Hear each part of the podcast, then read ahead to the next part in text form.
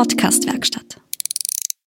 Herzlich willkommen bei Sitzfleisch, dem professionellen Podcast mit Florian Kraschitzer und Christoph Strasser.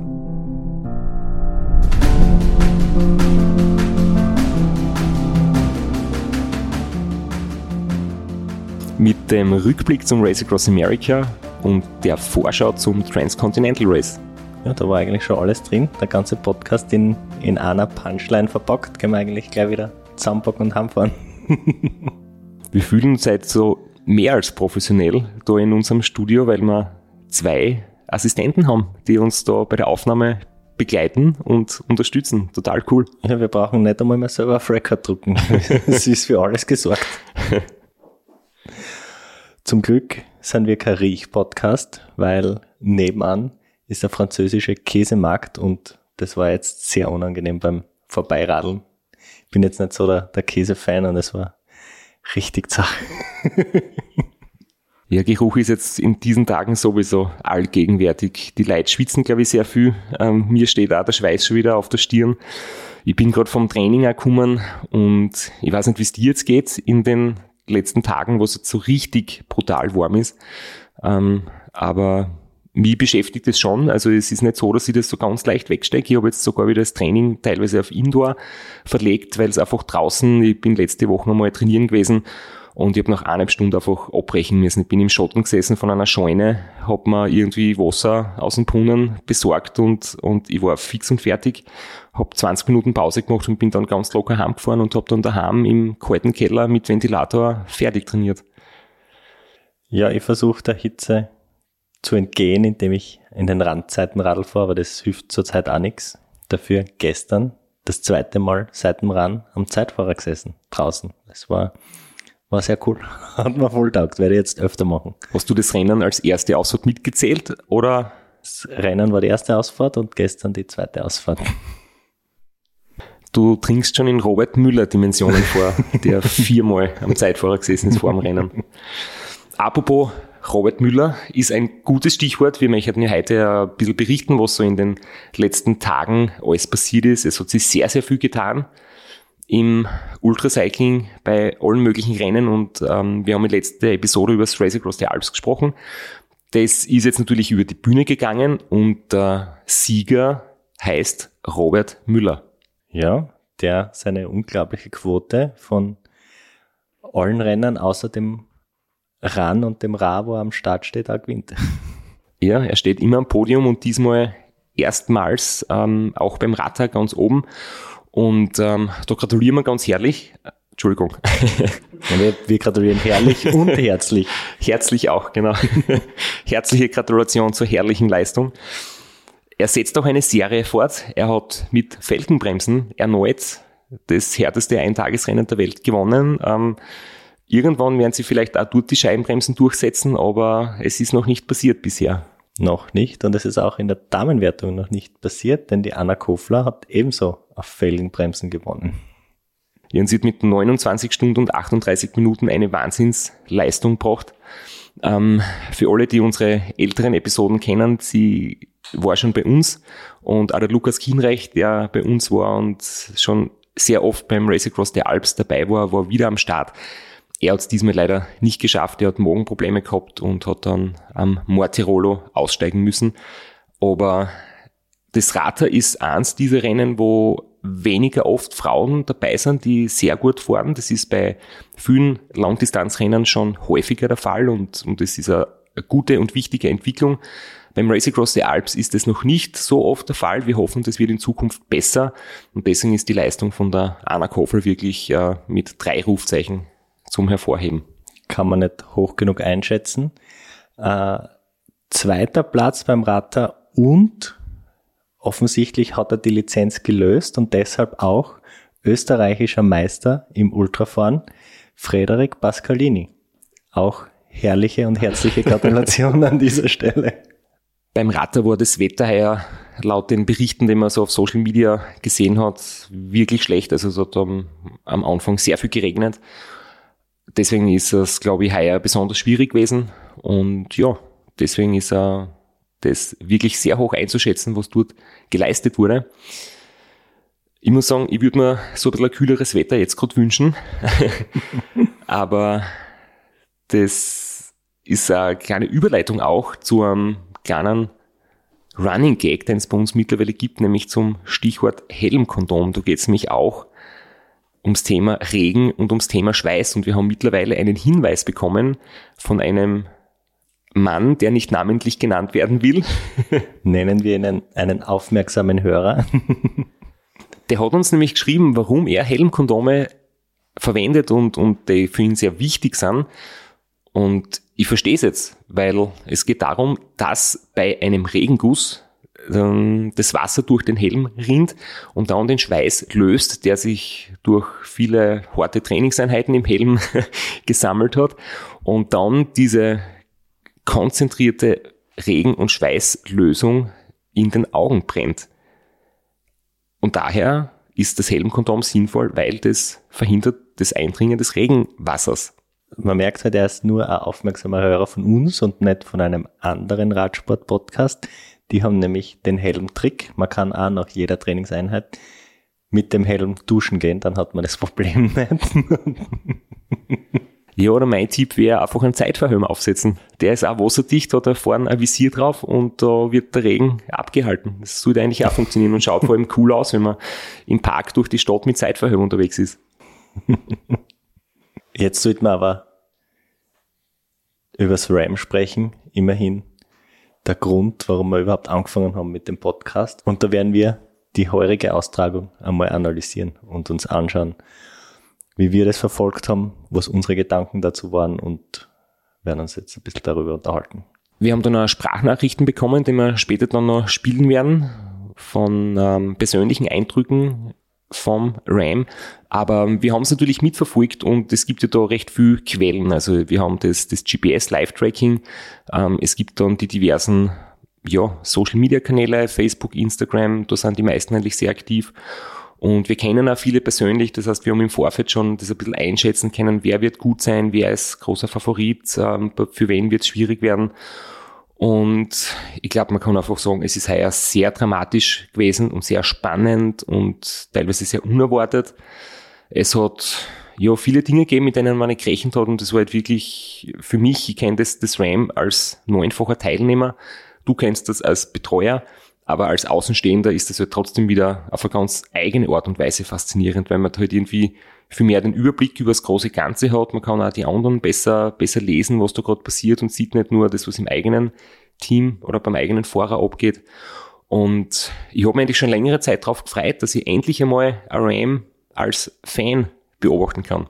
Und was für mich als Außenstehender immer das, das krasseste am RAM ist und dabei das RAM zu beobachten, ist einfach, wie unglaublich lang das dauert.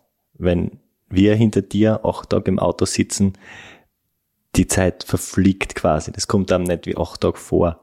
Aber wenn am Dienstag in der Nacht der Start ist, dann steht man auf, tut den ganzen Tag arbeiten, geht schlafen, tut noch einmal den ganzen Tag arbeiten und macht das Ganze in den zehn Tagen, zwölf Tagen sechs, sieben Mal und dann ist noch ein Wochenende dazwischen, dann merkt man einfach, wie unglaublich lang das Rennen ist und wie viel da dahinter steckt. Und vor allem die 60 Plus Kategorie, die hat ja dann 12 Tage, 21 Stunden Zeit. Also das sind jetzt da im Prinzip dann zwei Wochenenden. Wenn am Dienstag der Start ist, hat man dann bis Sonntag oder sogar Montag Zeit mit der Zeitverschiebung, bis man ins Ziel kommt. Das heißt, das sind fast, fast zwei Wochen, wo man da immer wieder schaut, wie, wie die Fahrer unterwegs sind.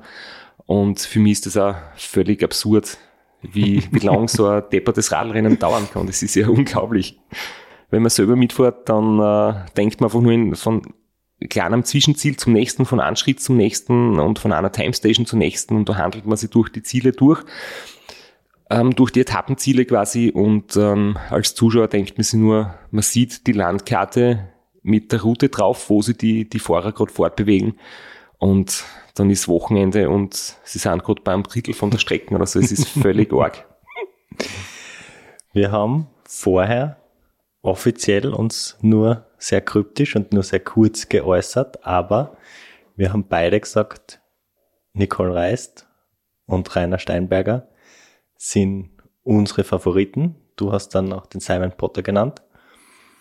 Und wir waren jetzt nicht ganz daneben, aber wir haben es natürlich auch nicht richtig gehabt. Ja, es war jetzt auch nicht so schwierig, dass man die beiden quasi als Favoriten irgendwie nennt. Ähm, und sie haben eigentlich beide ein Wahnsinnsrennen geliefert. Das muss man gleich mal vorweg schicken. Und ähm, der Ausgang war sicher für beide irgendwie unglücklich. In einem Fall war es halt extrem unglücklich und äh, im anderen Fall war es ist es noch ins Ziel geschafft worden, aber es hat auch noch die absolute Sensation verhindert, weil es war im Vorfeld heuer immer wieder die Rede davon, wird es passieren, dass die Nicole Reist als Frau die Gesamtwertung gewinnt. Und das war definitiv realistisch und es hat auch sehr, sehr lang danach ausgeschaut. Sie war wahnsinnig gut unterwegs. Und ich kann mich noch an den Moment erinnern, da haben wir uns über WhatsApp ausgetauscht und äh, Screenshots vom Tracking hin und her geschickt, weil der Rainer Steinberger war anfangs in Führung. Und plötzlich ähm, sieht man seinen Punkt abseits der Strecke irgendwo stehen. Er bewegt sich nicht mehr fort. Und wenn man genau einzoomt in die Karten und das ein bisschen ähm, nachrecherchiert, er ist gestanden vor dem Krankenhaus in Alamosa, so 100 Meter neben der Strecke. Und natürlich kann sein, wenn der Fahrer steht, dass es zu einer Schlafpause gekommen ist oder dass irgendwie was anderes mh, hm, ist oder dass man kurz stehen bleibt. Aber wenn man abseits der Strecken beim Krankenhaus steht, ist es ziemlich wahrscheinlich, dass das einen Grund hat und dass du irgendwas ist und da hat es noch keine offizielle Meldung dazu gegeben. Und wir haben schon gemutmaßt, hoffentlich ist nichts passiert, hoffentlich ist der Rainer nicht irgendwie im Krankenhaus, weil es kann ja in den Rockies auch passieren, durch die dünne Luft, durch die Temperaturunterschiede, dass es bei der Atmung, bei der Lunge oder einfach von der Gesundheit her irgendwas gibt. Ja, leider hat sie das dann bewahrheitet. Äh, er hat einen recht schweren Sturz gehabt mit Knochenbrüchen, mit schweren Verletzungen und er hat dann das Rennen an, in Führung liegend beenden müssen. Äh, man muss aber sagen, diese Führung, äh, die war nie komfortabel und es war auch unter Berücksichtigung der Startvorgabe immer bis zu dem Zeitpunkt seines Ausscheidens ein richtig knappes Rennen mit der Nicole Reist. Also sie hat da richtig hingehalten, hat ihn richtig unter Druck gesetzt und die waren nie weit auseinander und das war noch im ersten Drittel des Rennens, also da war noch, noch lang nichts entschieden für, für keinen der beiden. Das war äh, echt spannend, das zu beobachten, das Duell zwischen den zwei. Und dann hat man am GPS-Tracker gesehen, Nicole reist fort vorbei, übernimmt die Führung und kurz danach ist auch die Meldung gekommen, ähm, offiziell, dass der Rainer eben aussteigen muss und dass das Rennen für ihn zu Ende ist. Und dann, ja, hat sie das eigentlich von der Spannung her ein bisschen reduziert, weil dann ist das passiert, was beim Ram halt oft passiert, hektische Anfangsphase, es gibt, ähm, ja, viele Positionswechsel und wenn dann alle so irgendwie einen Rhythmus finden, dann wird's einfach lang und wird's einfach zart, auch zum Zuschauen, weil dann hat nicht mehr viel, ist nicht mehr viel passiert. Genau, die Nicole Reist hat sich dann einen ordentlichen Vorsprung herausgefahren, war dann immer so zwischen sieben und neun Stunden, je nach Schlafpause der anderen, äh, in Führung. Es hat recht komfortabel, hat recht souverän ausgeschaut. Und da ist sie sehr souverän, vermeintlich dem Sieg entgegengefahren. Aber das Ram ist halt erst in Annapolis zu Ende und keinen Meter vorher. Die Nicole hat dann das Rennen noch ins Ziel gebracht, aber sie hat den ersten Platz nicht mehr halten können. Es ist auch zu einem Sturz oder sogar zu mehreren leichteren Stürzen gekommen, vermeintlich leicht. Sie hat dann ähm, ja noch einen natürlich die Frauenwertung souverän gewonnen, war insgesamt am Podium und viel mehr wollen wir eigentlich gar nicht dazu sagen, weil wir haben dann von ihr auch eine persönliche Nachricht und vom Rainer Steinberger auch. Die werden wir später noch spielen. Ja, dadurch äh, war natürlich sehr unglücklich, aber man muss das auch mit ein bisschen Humor sehen. Sie hat mir dadurch äh, auch ein bisschen meinen Gag im Podcast verhaut, nachdem ich dafür kritisiert worden bin, oder wir, äh, dass wir das immer so hervorheben, eine Frau gewinnt die Gesamtwertung und nicht einfach sagen, eine Frau gewinnt das Rennen und die hätte dann einfach gesagt, Nicole Reist gewinnt das Ram souverän. Und das Männerrennen war auch recht spannend, weil um einen vermeintlichen Platz zwei, das war ein richtiger Kampf äh, bis, bis zum Sturz und dem Zeitverlust der Nicole.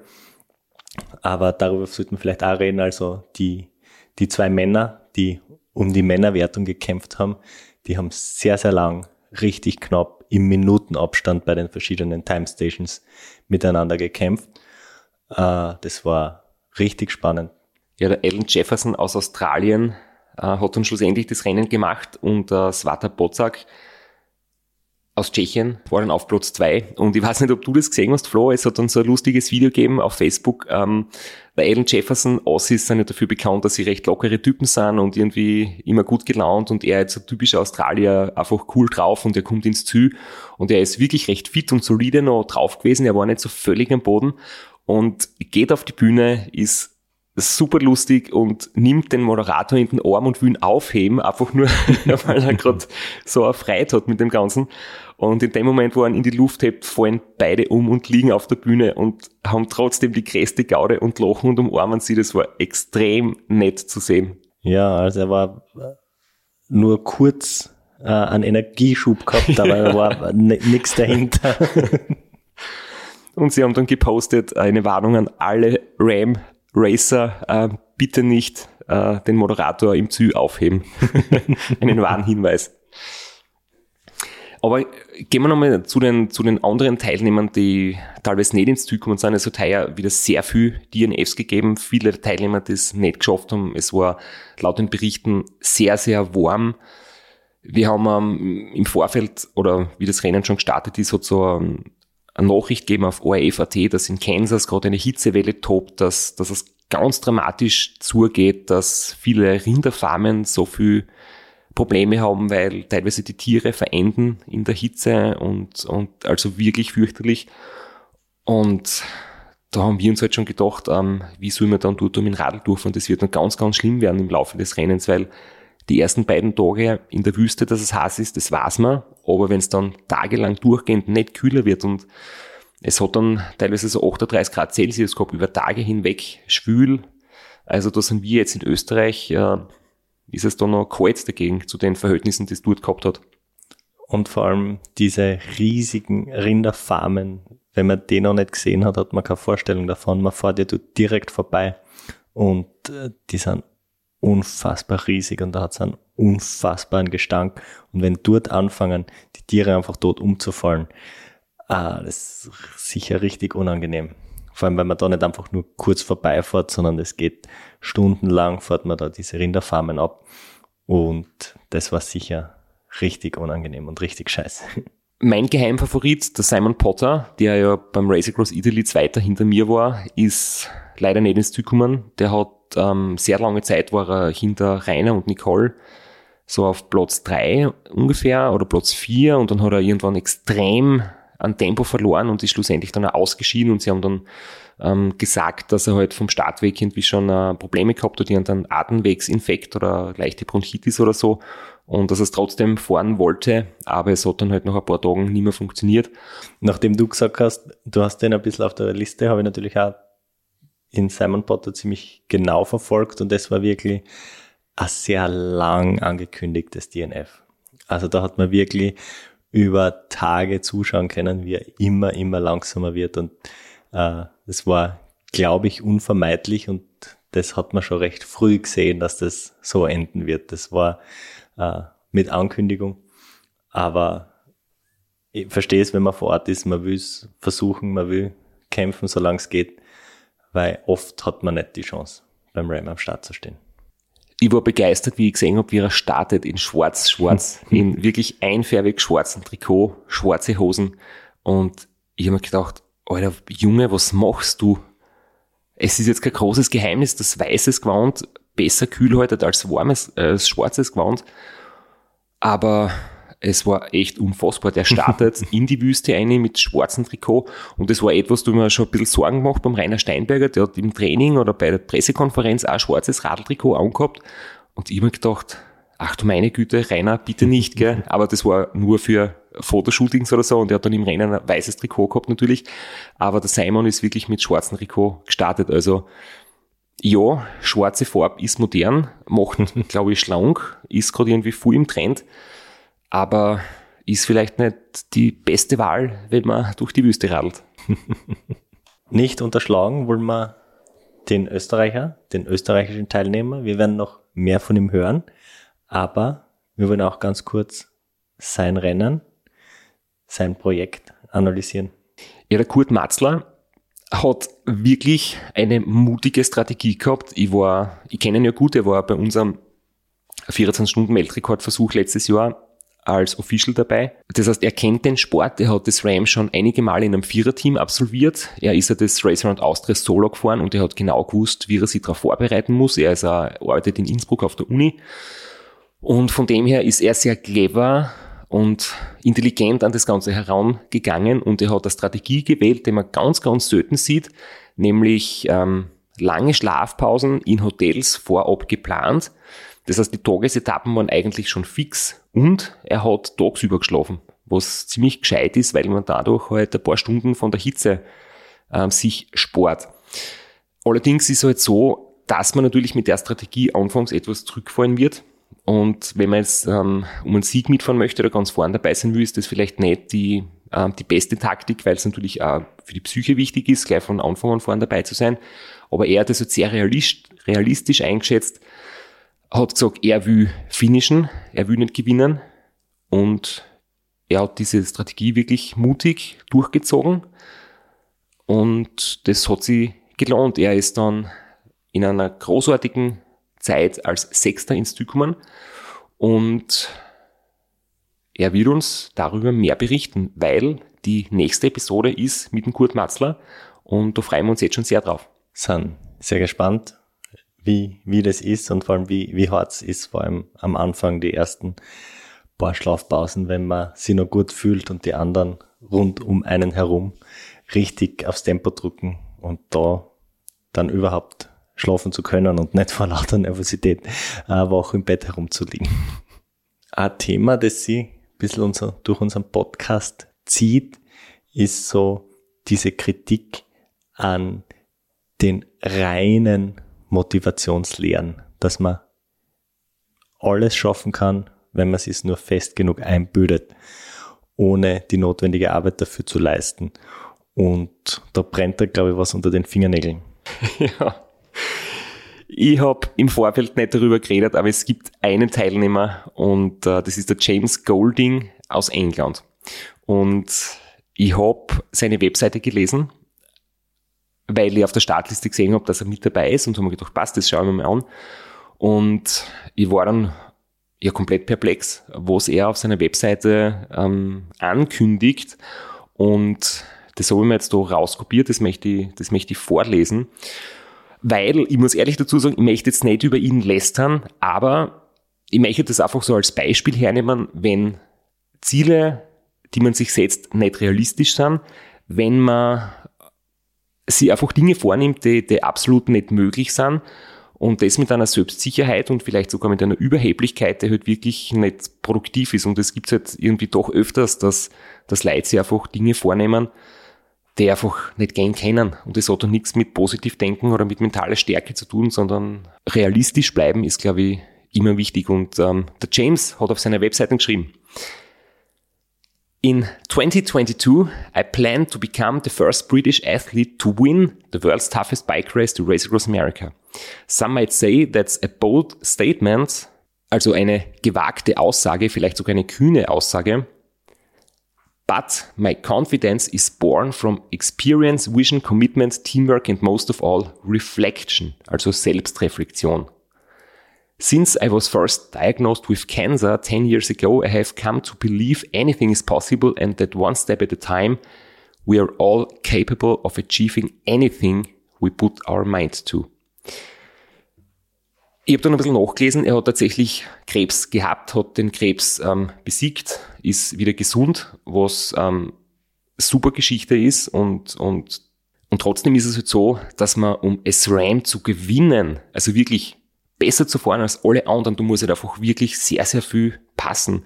Und ich habe mir dann seine Ergebnisse angeschaut. Er hat bisher das Race Across the West, also das Raw, das ist ein Drittel vom Ram, einmal 2019 auf Platz 7 beendet und da hat er drei Tage 14 Stunden braucht und die schnellsten, zum Beispiel der Marco Ballo hat es in zwei Tagen damals gewonnen, der Dani Wies hat sogar in einem Tag 22 Stunden gewonnen.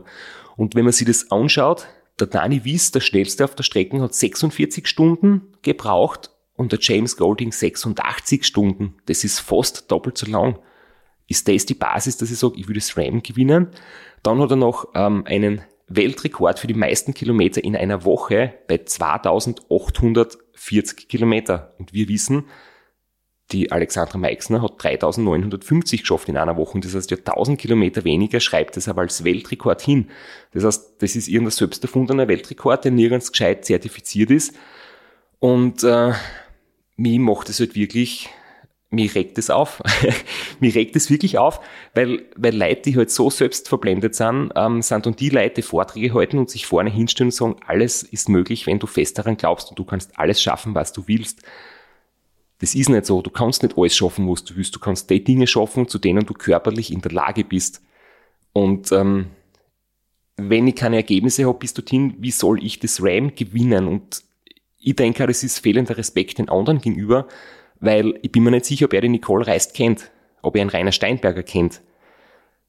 Und wie wir sagen, er will besser sein als die Nicole Reist. Er kann für sich das Beste machen und wenn er Krebs gehabt hat und wieder gesund ist, das ist eine Wahnsinnsleistung und, und ein groß, er hat was Großartiges erreicht und das ist eine große Inspiration für viele Menschen.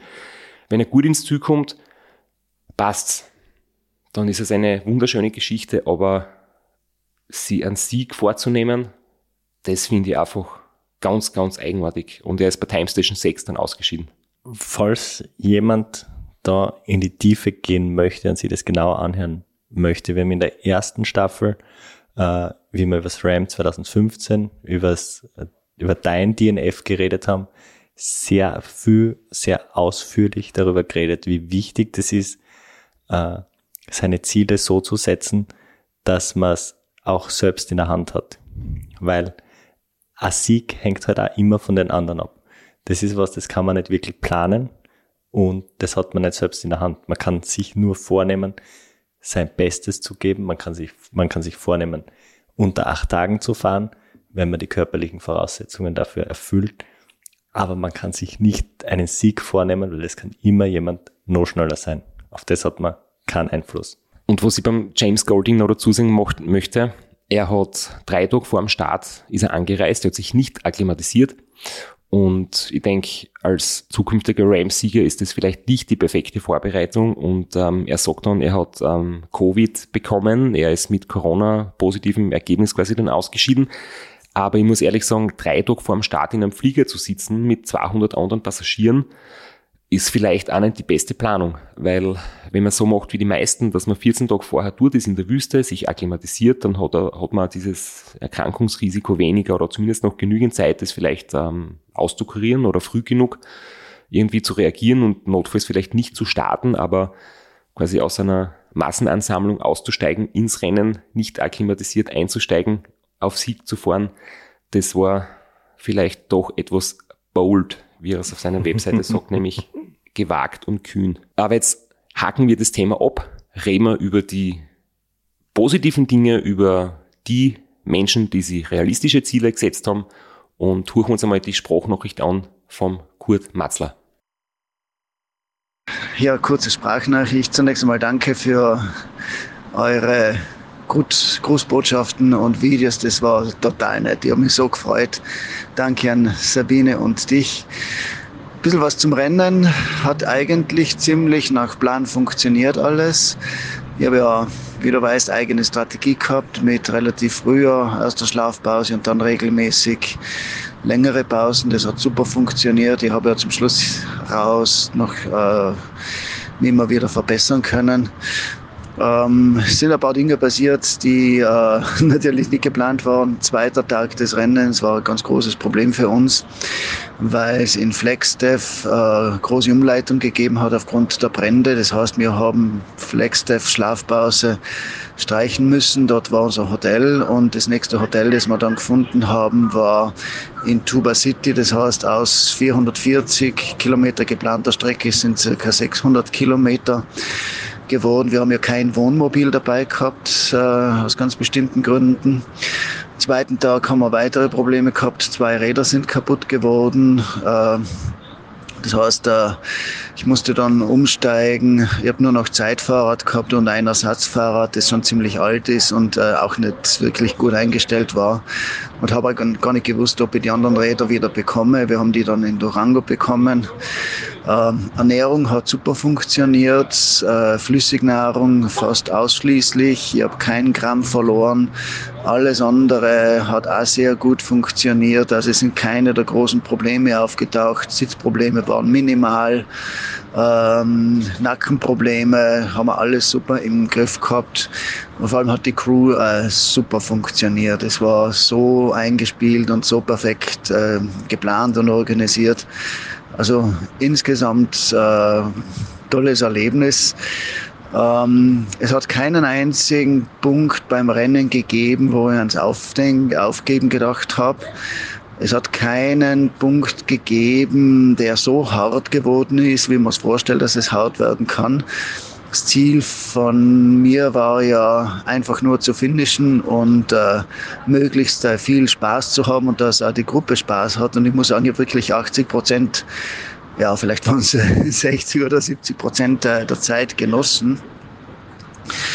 Ähm, ganz schwierig war eigentlich äh, immer äh, die Nacht, aber das kennst du auch so zwischen 1 Uhr und 3 Uhr, bis es dann wieder ein bisschen heller wird.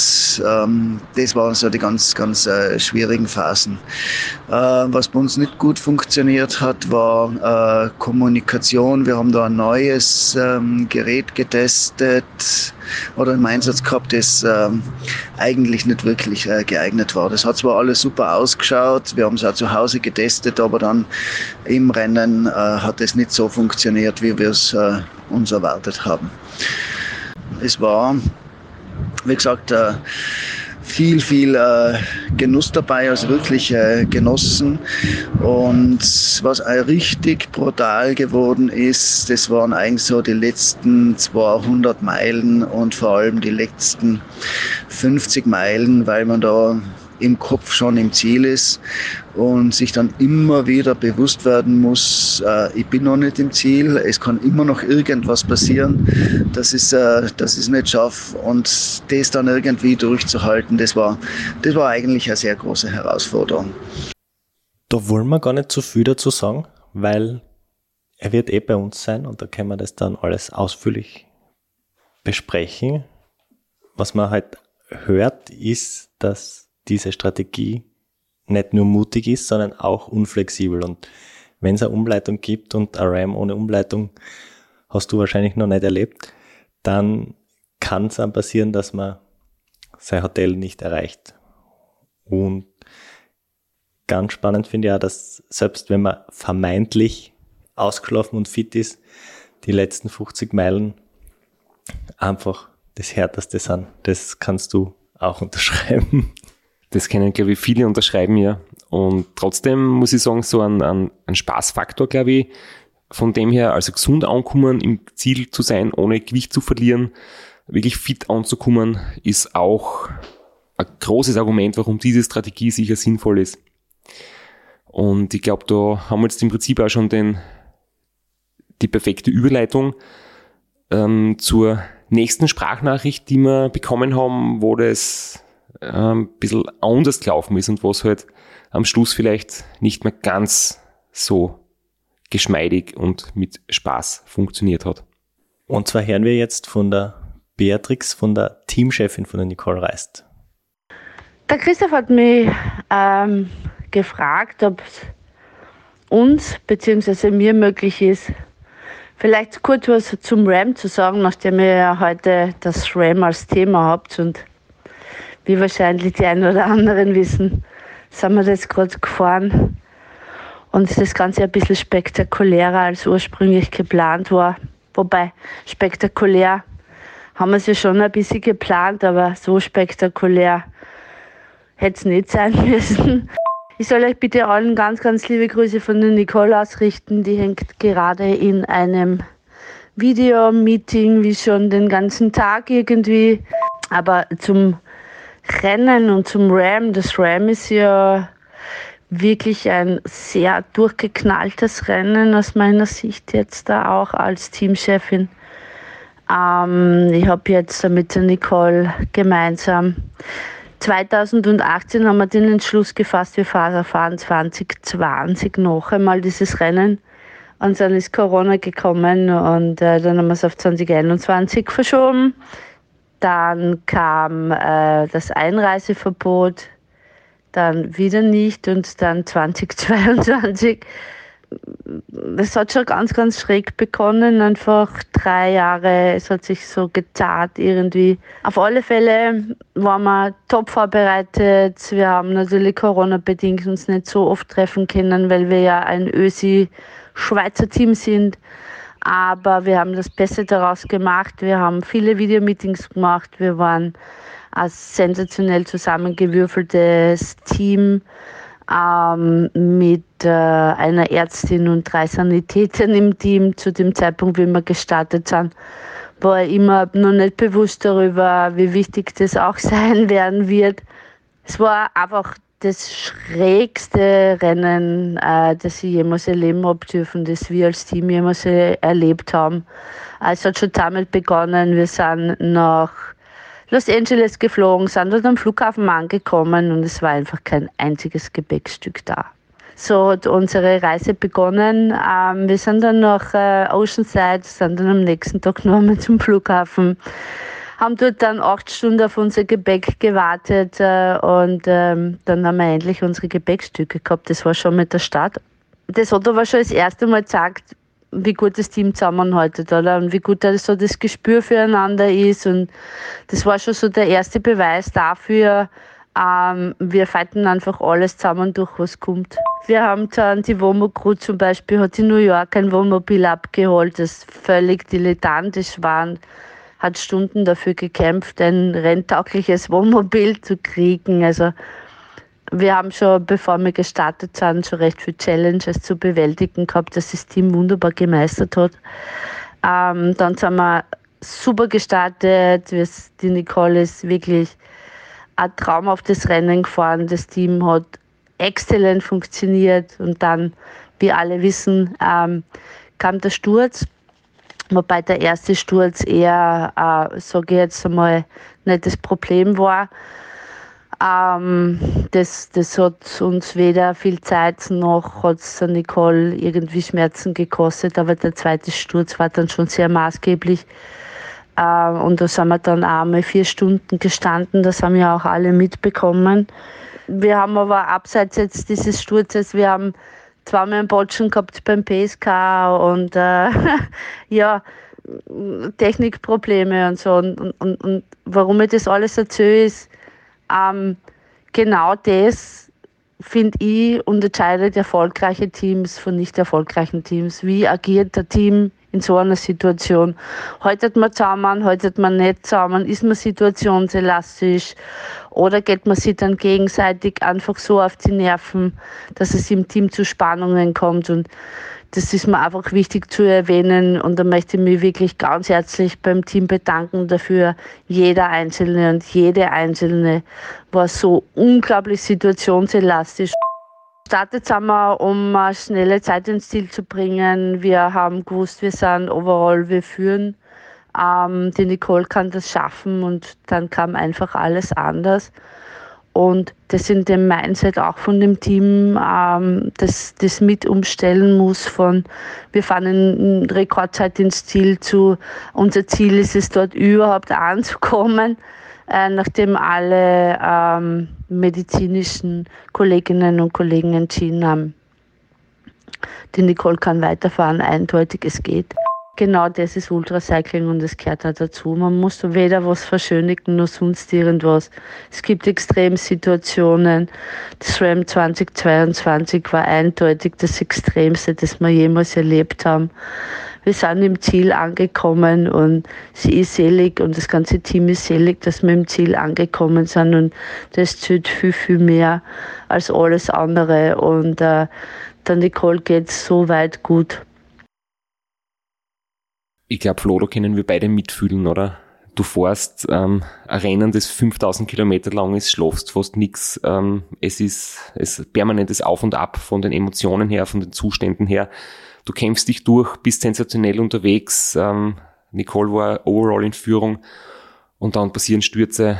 Ähm, ja, ich habe das auch am Tracker gesehen. Sie ist dann längere Zeit gestanden, ihr Punkt hat sich nicht bewegt und man denkt sich natürlich, hoffentlich ist nichts passiert und so spät am Ende des Rennens, da wird man normalerweise nicht mehr krank, weil Wüste und die Rocky Mountains sind eher das Kritische, aber hoffentlich nicht ein Sturz oder so und dann ein paar Stunden später hat man es eh gelesen, dass wirklich so passiert ist und dann hat man zuschauen müssen, wie sie immer langsamer wird und nur mal ganz langsam vorwärts sich bewegt und wie sie dann noch von den beiden Männern überholt wird. Das war wirklich, äh, ja, ich hätte es so vergönnt, dass sie den ersten Platz macht. Ja, war herzzerreißend anzuschauen. Umso bemerkenswerter, dass sie es fertig gefahren ist, dass sie es gefinisht hat. Und trotz allem, sie war nur vier Stunden hinter dem Sieger im Ziel, äh, auf Platz drei overall immer noch und unfassbare Leistung. Also tiefsten Respekt von meiner Seite dafür. Und wir wünschen uns natürlich gute Besserung, gute Erholung und dass wir die Nicole bald wieder in alter Stärke auf den diversen Rennstrecken sehen. Zehn Tage, vier Stunden hat sie gebraucht. Zehn Tage, drei Stunden war der Svata Bozak, der Zweitplatzierte, und zehn Tage, null Stunden ähm, gerundet hat der Alan Jefferson gehabt. Also so waren die Zeiten heuer und ja, an dieser Stelle eine ähm, herrliche Gratulation und gute Besserung, dass die, die Folgen ihres Sturzes sehr bald wieder verheilen. Wem diese Wünsche uneingeschränkt auch weitergegeben werden, ist der Rainer Steinberger, der auch gestürzt ist, sich schwer verletzt hat und wir wünschen ihm natürlich gute Besserung und wir hören, jetzt, wir hören uns jetzt an, wie es ihm gegangen ist. Wir haben diese Nachricht vom Rainer bekommen, als er noch im Krankenhaus war. Und bitte nicht wundern, wenn man hört, dass er noch ähm, Schmerzen hat oder dass er vielleicht ein bisschen schwer atmet. Bin ja in der Vorbereitung immer mit Knieproblemen geblockt gewesen. Die letzten sieben Wochen waren das dann vom Rennen, ja. Wir haben es zwar dann gefunden, das Problem, aber wir haben es natürlich nicht in den Griff gekriegt durch die ständige Belastung und den Reiz, was du aber wieder drauf gibst aufs Knie, erholt sich das nie und es war einfach bloß bescheiden. Wenn man weiß, man muss dann acht, neun Tage, vielleicht sogar länger, wenn es schief geht, durchfahren und bei einer Ausfahrt, die geplant war mit sechs Stunden, und dann äh, hockst du aufs Radlaufe und nach einer Stunde musst du das Knie ausmassieren. Ist jetzt nicht der Reißer. Also war jetzt nicht so der optimale Vorbereitung.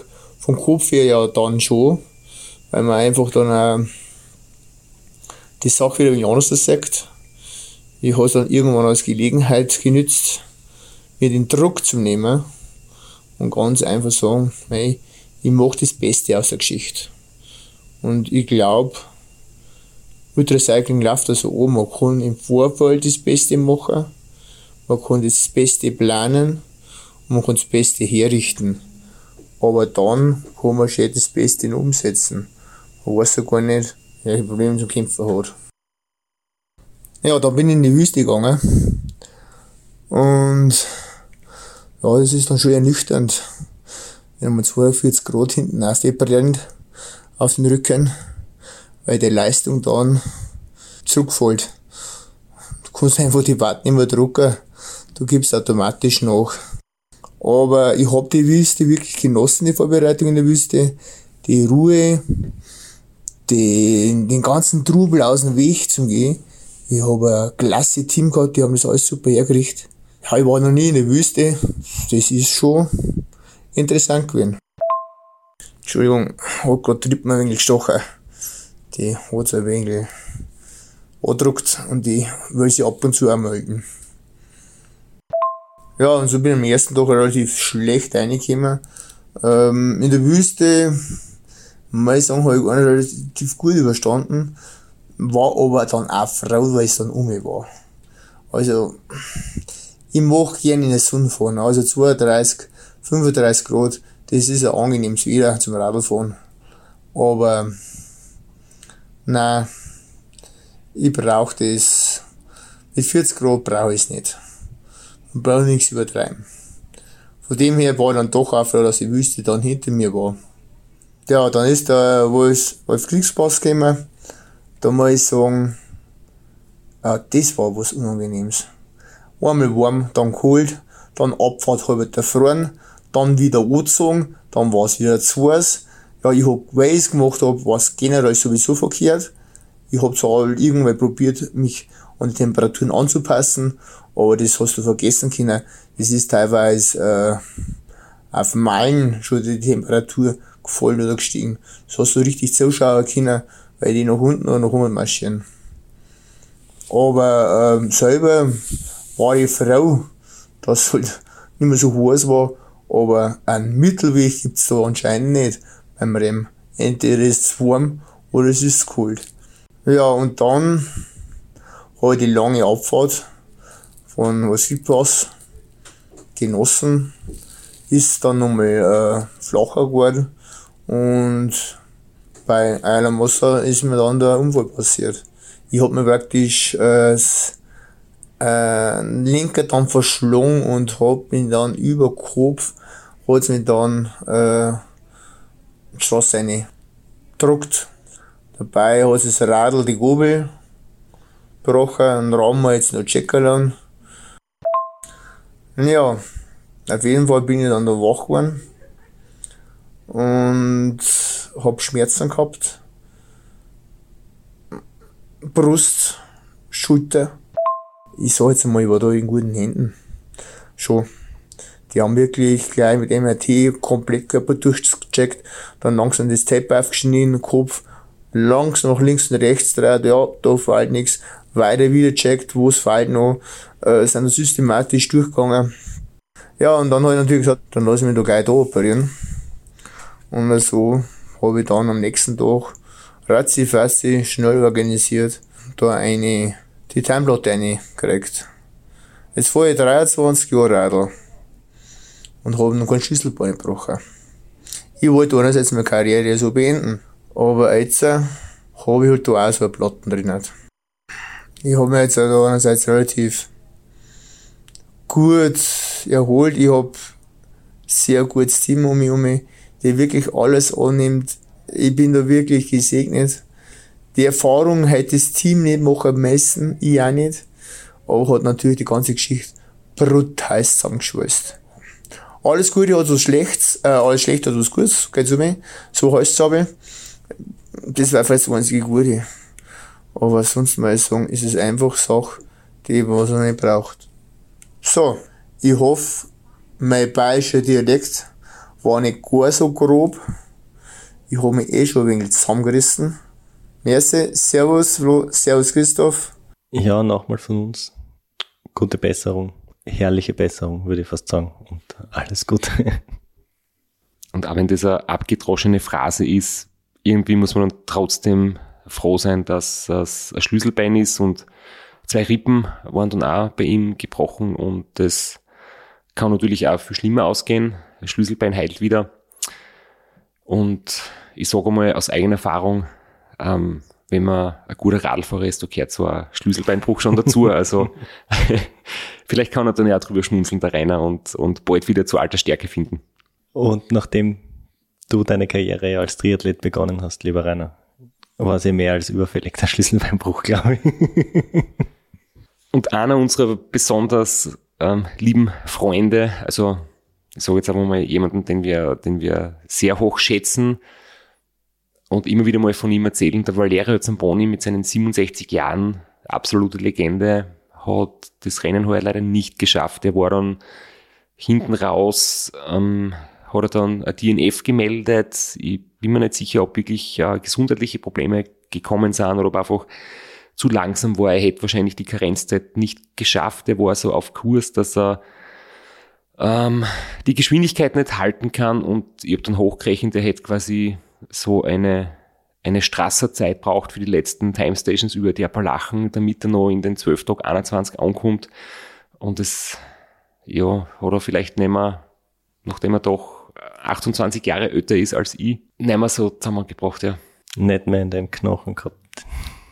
Ja, und bin gespannt, ob, ob der Valero sich das Rennen auch noch einmal antut. Wahrscheinlich schon, er wird wieder der Erste sein, der sich anmeldet. Aber ja, es ist halt in der Realität so, dass das in dem Alter das sicher nicht leichter wird und ähm, wir lassen uns überraschen. Vielleicht haut er nochmal einen richtigen raus. Das war unser kleiner Ram-Rückblick. Und jetzt machen wir einen Vorausblick. Und du hast in den letzten Wochen die unsupported Ultraszene in Schock versetzt mit ein paar Social Media Postings von dir, auch vom Ulrich geteilt und jetzt ist die Katze aus dem Sack. Ich habe sehr spät erst ja, gesagt, dass ich beim Transcontinental Race mitfahren werde, aber nicht, weil ich das irgendwie nicht sagen wollte oder weil ich da irgendwie ja, an Überraschungseffekte ziehen wollte oder so, sondern ich habe einfach zwei Rennen gehabt, das haben wir im Podcast auch schon mal besprochen. Das andere wäre gewesen das Nordcape 4000 von Gardasee ans Nordkap in Norwegen. Und ich habe mir nicht wirklich entscheiden können zwischen den beiden. Ähm, auch habe ich mir gedacht, ich melde mich bei beiden damit im Falle einer Absage, warum auch immer, ähm, ich dann einen anderen Startplatz habe beim anderen Rennen, der zur gleichen Zeit stattfinden. Und ich muss sagen, vom Transcontinental Race habe ich deutlich mehr Respekt als vom North Cape 4000, weil die Routenplanung eben selbstständig zu machen ist und das ist wirklich, wirklich, wirklich viel Arbeit. Und wie viel Arbeit es ist, merke ich erst jetzt, wo ich mittendrin bin. Ähm, es ist ein Fass ohne Boden. Du kannst es in am Tag irgendwie grob ähm, dir überlegen, wie du fährst und wo du fährst, aber du solltest dann deine Route ganz genau überprüfen und, und vergleichen und ähm, auf verschiedenen Quellen irgendwie anschauen. Du sollst vielleicht auf Google Maps mit Satellitenbildern, mit Google Street View den Straßenbelag checken. Ähm, mit der Strava Heatmap kann man schauen, wie viele Radlfahrer dort schon gefahren sind. Dann auf Komoot hast du irgendwie andere Vorschläge wie auf wie auf Google Maps oder Strava oder Ride with GPS oder was es da alles gibt. Und ähm, die eine Straße, die dort als Bundesstraßen eingezeichnet ist, ist in Wirklichkeit Schotter. Auf der anderen Plattform ist es nicht eingezeichnet, obwohl es eine schöne Straßen ist. Es ist ganz, ganz mühsam und deswegen bin ich jetzt auch in Rumänien gewesen zum Trainieren, weil einer von den vier Checkpoints ist in Rumänien und ich wollte mir mal dort anschauen, wie das so zugeht auf den Straßen dort und vor allem dieser einer von den vier Parcours von den vorgeschriebenen, der geht dort über ein Offroad-Segment auf 2000 Meter Höhe über einen Berg ähm, auf einem Wanderweg. Und man darf ja nicht über die Streckenplanung reden. Das heißt, ich werde jetzt nicht sagen, wie es dort ausgeschaut hat, weil ähm, es gibt ja auch andere, die uns vielleicht zuhören, die bei dem Rennen mitfahren. Aber ich war froh, dass ich das einmal gesehen habe, weil ich einfach auch mit dem Ganzen wenig Erfahrung habe und ja, jetzt bin ich halt mit, mit den Packtaschen beim Trainieren unterwegs gewesen und fühle mich ganz, ganz schlecht vorbereitet, weil ich noch tausend Dinge habe, die ich eigentlich machen sollte, aber das wird sich alles nicht mehr ausgehen. ja, das war auch äh, im Endeffekt der Grund, warum ich mich gegen Three Peaks und für äh, Seven Serpents entschieden habe, wegen der fixen Route, um mir diese Riesenarbeit zu ersparen und mir selbst eine Route zusammenzubasteln, weil einfach GPS-Daten runterladen und Gamma Go so wie es ist, so ist es. Aber denke ich schon, dass das richtig viel Arbeit ist und dass man, man kann es so oder so betreiben, aber wenn man es sehr ernsthaft und gewissenhaft betreibt, dann kann man sich da leicht verzetteln, glaube ich. Und irgendwann muss man es, glaube ich, auch gut sein lassen und akzeptieren, dass die Route so ist, wie sie ist. Und ein bisschen improvisieren wird man unterwegs sowieso müssen. Ähm, auf das stelle ich halt ein, dass man nicht perfekt vorbereitet in so, in so Rennen gehen kann und ähm, der Abenteuerfaktor wird einfach bleiben. Und das ist ja irgendwie gut so. Das ist ja das, der Spirit, um dem es bei diesem Sport dann irgendwie geht. Ähm, aber es ist, wenn ich nur kurz erzähle, was in der Vorbereitung als für Fragen auftauchen für mich, mit dem ich noch nie beschäftigt habe, das ist so völlig absurd. Du musst halt irgendwie, du fährst 4000 Kilometer von Belgien nach Bulgarien. Und ich habe mich deswegen entschieden fürs Transcontinental, weil es einfach einen Stöhnwert hat. Das ist wie das RAM in den unsupported Rennen. Das ist wirklich bekannt. Da sind heuer 350 Teilnehmer dabei. Ähm, äh, teilweise die Besten, die den unsupported Sport betreiben. Also da ist wirklich auch die Competition ganz, ganz gut. Das reizt mich sehr. Obwohl ich natürlich da jetzt nicht auf Sieg fahre. Ich mache nicht die James Golding Taktik, dass ich sage, ich plane dort zu gewinnen.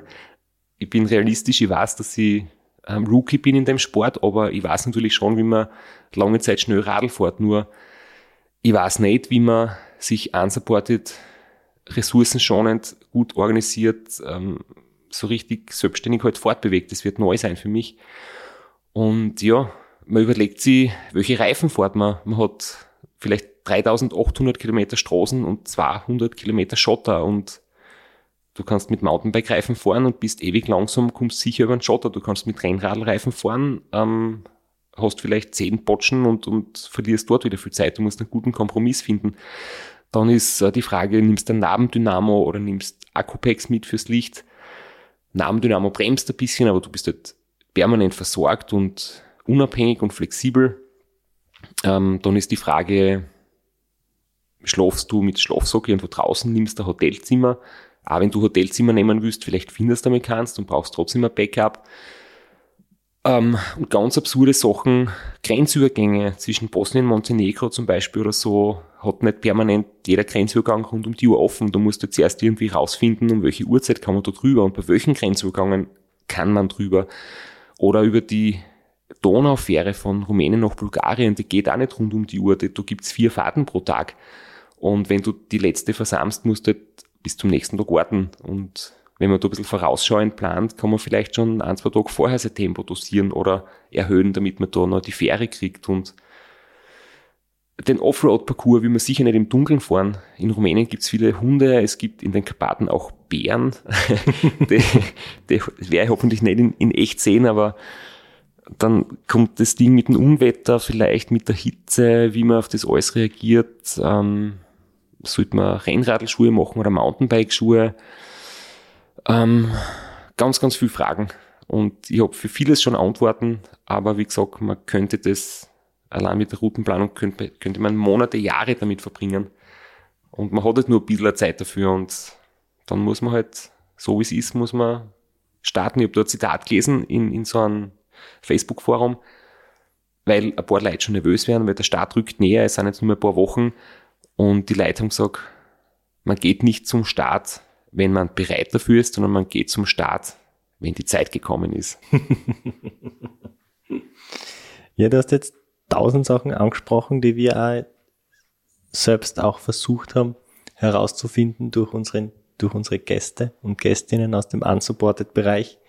Da haben wir schon sehr aufmerksam zugehört und uns Notizen gemacht. Da haben wir hoffentlich einiges mitgenommen und gute und weniger gute Tipps und Tricks äh, erfahren. Du hast viele Fragen aufgeworfen, du wirst sie natürlich nicht beantworten, weil einerseits das auch nicht ganz den Regeln entsprechend würde und andererseits wirst du natürlich der vermeintlichen Konkurrenz da nichts verraten. Oder ich habe mich jetzt gerade blamiert, weil alle anderen denken sie, was ist mit dem Strasser los? Der hat überhaupt keine Ahnung, um was es da geht. Der wird sich dort so blamieren. Aber ich muss sagen, das hoffe ich nicht. Mein Ziel ist es, gut durchzukommen, sicher zu fahren, ohne irgendwie auf verkehrsreichen Straßen unterwegs zu sein oder irgendwie dumme, leichtfertige Aktionen zu machen, einfach safe unterwegs zu sein. Und ähm, ich kann mir vorstellen, dass es in zehn Tagen zu schaffen ist. Aber es kann auch sein, dass es zwei Wochen dauert. Es kann sein, dass nicht so gut läuft und ins Ziel kommen möchte ich unbedingt und über alle anderen Dinge reden wir dann, wenn es gelaufen ist. Du wirst bei dem Rennen dann auch Sachen erleben, mit dem sie bisher nur deine Crew herumgeschlagen hat. Zum Beispiel, wenn deine Knacks Club Kreditkarte wieder mal ihr Limit erreicht hat, dann kannst du selber bei der Bank in Graubart anrufen und darum bitten, das Limit zu erhöhen. Dann ist das nicht mehr die Aufgabe deiner Crew im Basecamp. Du, ich bin da jetzt schon einen Schritt weiter. Ich habe das Limit schon deaktiviert bei der Visa-Karten und ich habe mir schon Bargeld organisiert für die, die ganzen exotischen Währungen, das, die nicht in Euro bezahlen. Ähm, ich habe da von dir gelernt, weil du warst in Kroatien, das man aus dem Urlaub eigentlich kennt. Ja. Äh, das ist jetzt nicht sowas, wo man noch nie gewesen ist.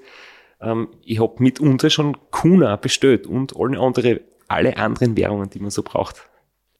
Während dem Rennen wird es wahrscheinlich auf deinem Social-Media-Kanal ziemlich leise werden, weil es gibt keine Media Crew, es gibt keine äh, Betreuung, es gibt keinen Support von außen, gar keinen Support und auch äh, wie werden wir das verfolgen können?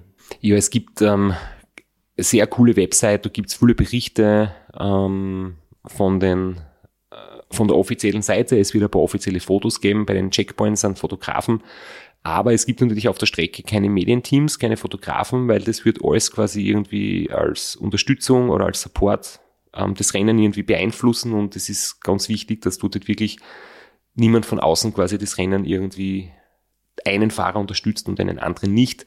Deswegen wird es nur Selfie-Fotos, Selfie-Videos geben. Ich möchte schon äh, ein bisschen was berichten, aber wirklich nur so im, im Selbst- Modus, weil andere Möglichkeit gibt's nicht. Und ich werde ein paar Mal Sprachnachrichten aufnehmen, die wir uns dann im Nachhinein für die Podcasts dann ähm, anhören können. Das ist so mein Plan. Also es wird definitiv einiges zu mitverfolgen geben, aber nicht mit den hochkarätigen Fotos, die wir jetzt sonst kennen, oder es wird kein Livestream geben, den du moderierst, es wird kein Carelli oder keine Hausdorfer Fotos geben, keine feinen, aber man wird dabei sein können. Du hast schon Probe gepackt. Hat der Selfie-Stick noch Platz oder nicht? der Selfie-Stick bleibt daheim. das ist, glaube ich, ganz gut so. und das Helmkondom wird auch daheim bleiben. Ich akzeptiere es, wenn es mir in den Höhen regnet und den Schweiß runterspült. Das, das werden meine langen Haare wahrscheinlich äh, verhindern. Die werden den Schweiß aufsaugen. Sehr spannend. Der Strasser wagt sich an ein unsupported Rennen. Bis bei dir aber endlich soweit ist, haben wir noch drei Episoden geplant. Es äh, kommt, wie schon angesprochen, der Kurt Matzler als Ram-Finisher. Und dann werden wir schauen, ob wir noch zwei Episoden aufnehmen können mit einem Finisher des Transcontinental. Da werden wir dann ein paar Geschichten hören, was quer durch Europa alles so passieren kann. Und äh, ich werde mir noch die letzten vielleicht Tipps holen dürfen äh, für unterwegs. Und ähm, ja, drei Episoden haben wir noch. Dann werden wir Sommerpause machen ich gehe Radl fahren, Flo, du auch oder du machst einen Urlaub? Beides, das eine schließt das andere ja nicht aus. ja, außer man fährt das Transcontinental Race, dann ist wahrscheinlich wenig Urlaub dabei. Dann ist viel Radfahren. als Abschluss für die heutige Episode und als kleines Dankeschön fürs lange Dranbleiben haben wir noch die Auflösung von unserem Fever Tree Gewinnspiel. Und wir haben die Siegerin vorher schon ermittelt. Es hat zahlreiche Einsendungen gegeben. Und äh, Flo, bitte sag uns, wer gewonnen hat. Und zwar die Siegerin ist die Tini Stenzel. Du wirst auch informiert, wenn du jetzt nicht mehr dran bist. Der Straps schreibt dir E-Mail. Und ich glaube, das passt ganz gut bei den Temperaturen. Ein erfrischendes Fever Tree, muss sagen, hätte ich jetzt auch gern. Aber die Tini kriegt's und nicht wir.